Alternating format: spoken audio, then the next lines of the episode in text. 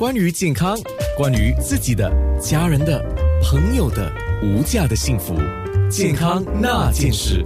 今天说的主要是从骨科方面来讲，我们一个比较算是一个预防性的讲法吧，就是预防我们到了年纪大的时候没有办法自理啊，就是自己照顾自己，自己处理自己要做的事情，也包括了最简单的。可是可能对某一些人来讲是最困难，吞咽啊、进餐啊、梳洗啊、穿衣、上下楼梯啊、去厕所。上下楼梯这个问题，应该就是最容易看到的一个状况了啊。那好，今天我们有骨外科高级顾问医生张义红医生。那么，人们对于动手术啊、动手术纠正骨科的这个问题啊，通常有一些误区，对吗？但是我们的心理。可以理解啦，就是说我们对谁喜喜欢去动手术，对吗？嗯，对对，当然当然手术是最后没有办法的情况下才做，通常我们会叫你减轻体重啦，还有加强这个力，最后没有办法才考虑做体做这个手术。那么其实是重要的，如果你不做手术会怎样呢？你越来越不会走，越来越不会走，肌衰症。这个骨质疏松全部都会跟着来，然后你的生活素质就慢慢跌下来，然后又影响你旁边的人，因为你走不动，你走不动的话，那么你的就连累你的家人、孩子啊、女儿什么就要照顾你。其实好像我们现在如果从 O 型脚来讲来做手术，呃，做什么手术呢？其实叫做膝盖更换手术，其实非常的简单，就像这样，我们把你坏的软骨薄薄跟它削出来，然后套一个铁上去，就好像你牙齿坏了这样套一个 crown。这样套上去，呃，然后下面也是套一个铁，就好像上牙跟下牙，这个是小腿啦，这个是你的大腿。那么这就这样，手术差不多一个半钟头，做的时候也会把你的脚纠正直回来。所以以前是 O 型这样歪的，那么做好手术就变成直了，就一定要改改变给它直回来。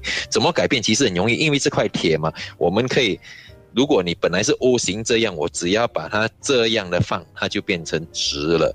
那么手术一个半钟头，第二天就可以起来走了。通常住医院差不多两天三天，现在很快了，因为因为呃医学很发达，所以危险性也非常的低，一两八线的事情，主要是怕中风啦、心脏啦、伤口发炎那一些，呃。不过，其实坦白来讲，通常第二、第三天回的时候就已经可以爬楼梯了。当然，前面六个礼拜是要拿拐杖帮忙一下啦。呀，所以现在是很进步了。张医生，我还是忍不住要问：非动手术不可吗？没有，我都已经讲了。其实手术是最后没有办法的情况下才做，但是呃，有大部分人只要减轻体重、加强这个肌肉就还 OK。但是也有一些病人呢。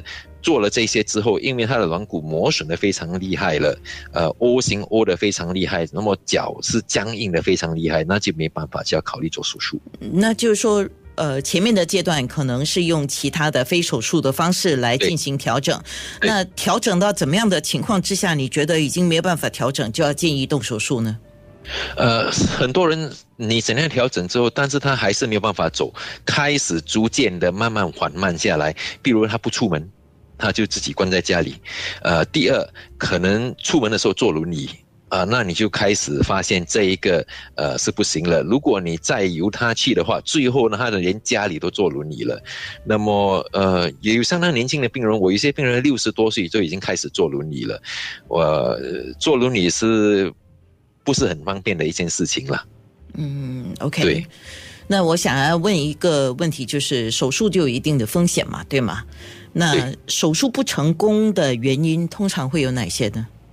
说手术不成功，通常是一两八线的事情，主要是什么呢？有时怕细菌感染，当然细菌感染就糟糕，这一些呃要甚至要做两次、三次手术，但是这些都是一两八线的事情。那么其他是手术呃中间的，我们叫做 complication，就好像中风啦。或者是心脏爆发啦，呃，这一些事情，但是一般以目前来讲是一两八线的事情，对。哦，真的，谁要动手术，对不对啊？可是术后的护理也真的是蛮关键的。健康那件事。